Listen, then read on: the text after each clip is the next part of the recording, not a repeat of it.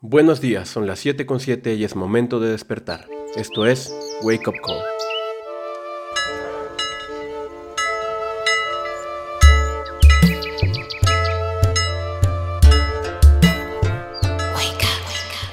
Hola mundo, yo soy Lucho Garrama, algunos de ustedes me conocen por mis videos de YouTube sobre minimalismo.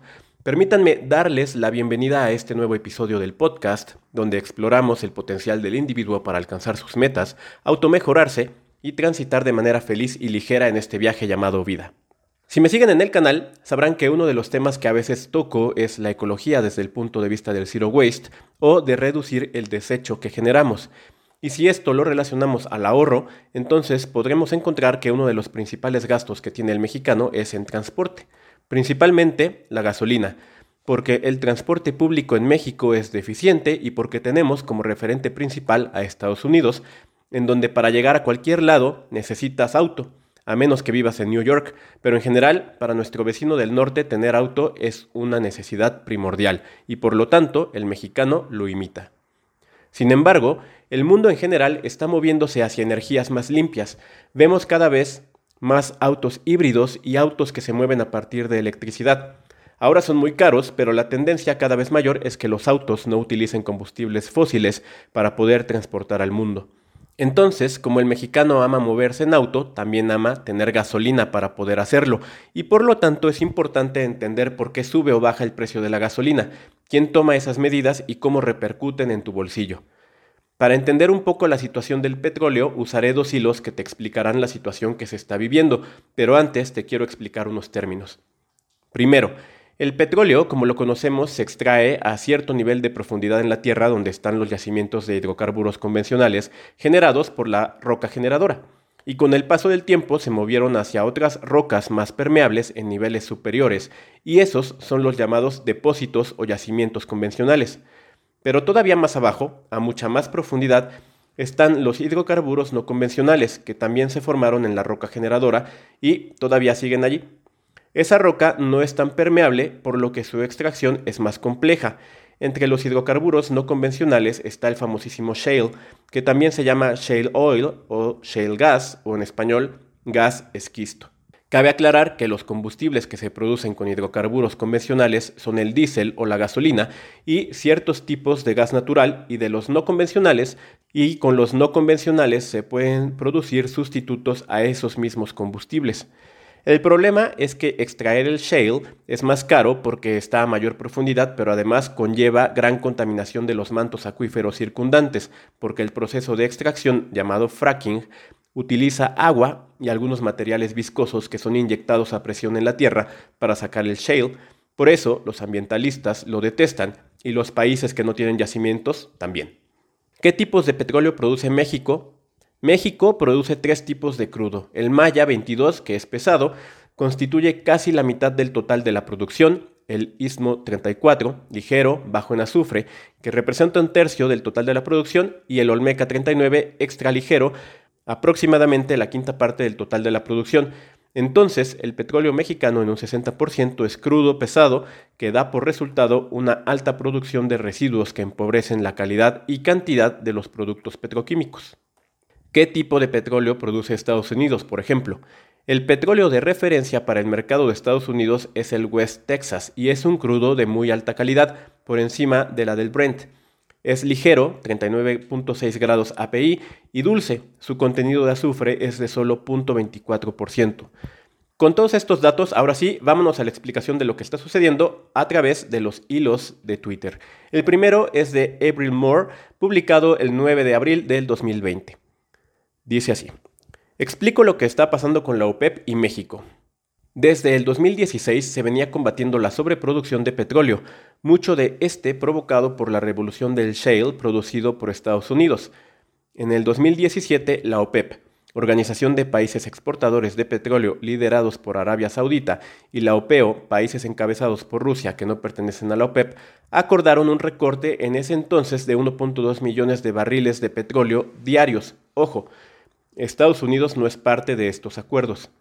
Debido a la situación que estamos viviendo con el COVID, la demanda del petróleo y combustibles empezó a caer drásticamente, ya que al estar encerrados y disminuir las actividades comerciales y productivas, el mayor consumidor de estos energéticos, el transporte terrestre, marino y aéreo, cayó en un 60%.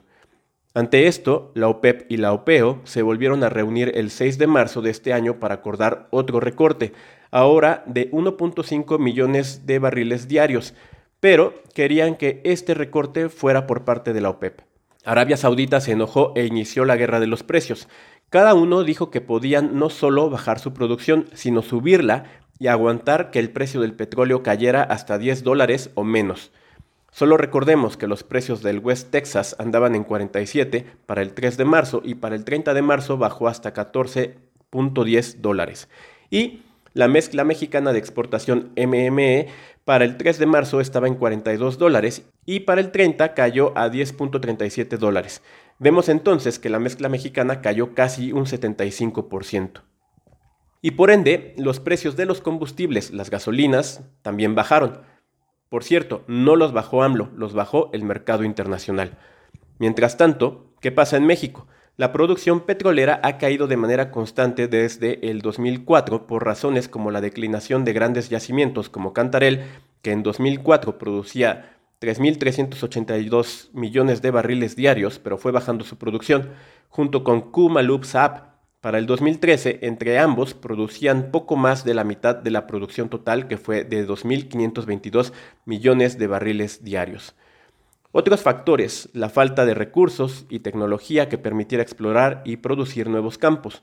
Pero entonces llegó AMLO y decidió, según, rescatar a Pemex a toda costa, lo que para él implica dos cosas. A, incrementar la producción sin importar la rentabilidad, sin importar que el costo de la producción sea mayor al de la venta. ¿Por qué digo esto?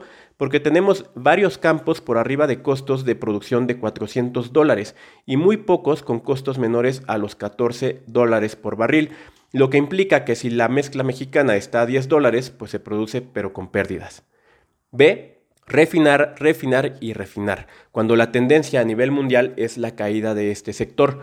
¿Por qué? No porque ya no se vayan a usar, sino porque si la mayor parte se utiliza en transporte y está habiendo una movilidad a transporte de gas y eléctrico, entonces se empieza a consumir menos.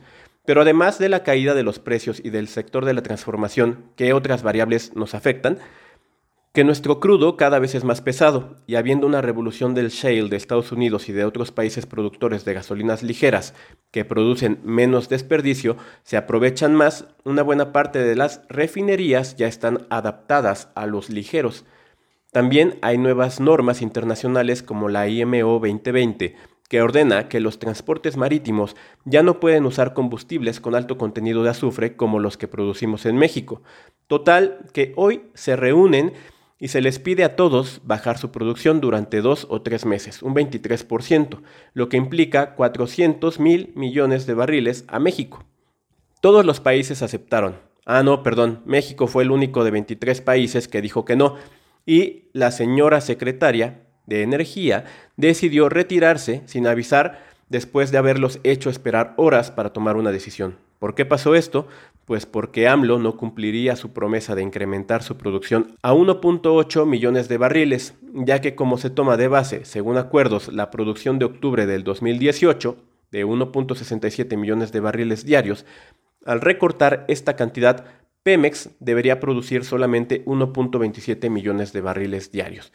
Sin embargo, si entendieran que esto podía ser hasta una ventaja para ellos, porque la expectativa es que este año van a tener una caída en la producción, porque entre otros factores sus campos prioritarios no producen, tendrían a quien echarle la culpa.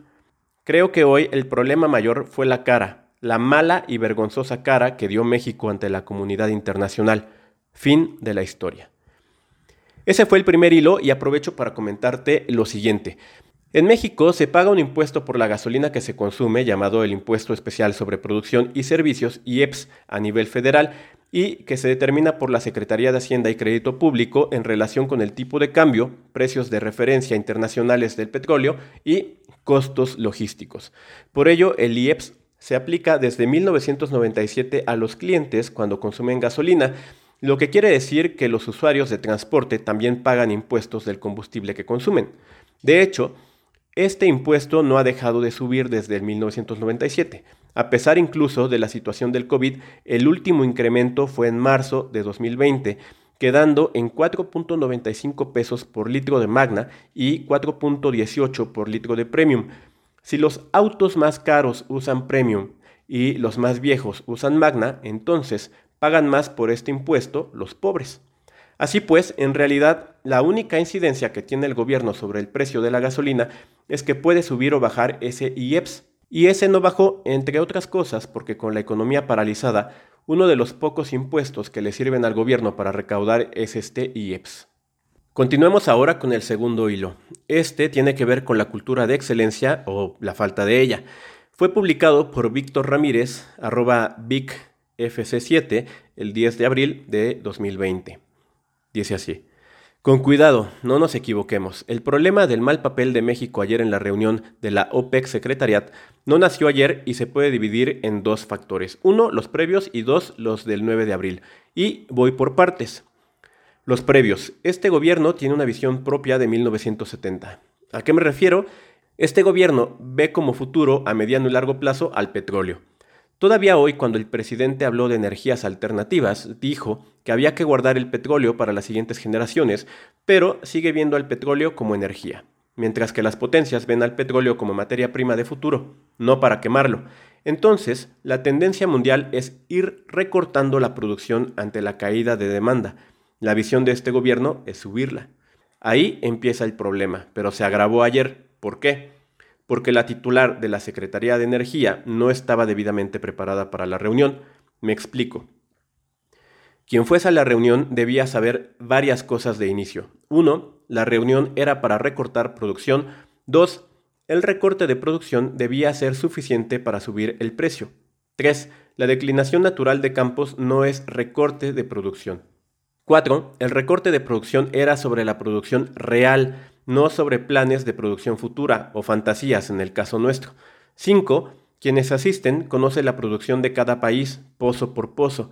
Entonces, quien asistía debía llevar un análisis de probabilidades, propuestas de recortes de acuerdo a escenarios y aprobación previa de los jefes sobre el recorte, aunque muchos de ellos eran jefes. El problema es que México fue sin hacer la tarea previa, de ahí el ridículo. ¿Qué pasará? Que somos víctimas de nuestra falta de preparación y de nuestros planes equivocados. México recibe ahora la presión y viene de países con más poder que nosotros. Y lo peor es que de haber hecho análisis previo adecuado habríamos salido ganando. Que viene presión y ahora ceder a fuerza o perder. Afortunadamente, este error puede recomponer la política energética del país. Desafortunadamente, será a la fuerza. Lo malo es que no hay gente en el gobierno que entienda de energías renovables. Lo bueno es que la IP puede apoyar, y no solo apoyar, la IP ya está poniendo el ejemplo. Ahí termina el hilo y hasta aquí se queda este podcast. Les recuerdo que subo los episodios del podcast a anchor.fm que pueden escuchar directamente ahí o también en otras apps como Breaker, Google Podcast, Radio Public, Apple Podcast y Spotify. Si quieren, síganme en cualquiera de mis redes, YouTube, Twitter, Facebook, Instagram o hasta Mixcloud. Mi user en todas es arroba luchogarram. Gracias por escuchar este podcast. Nos escuchamos en el siguiente episodio. Yo soy Lucho Garram. Despierta. Mira que ya amaneció.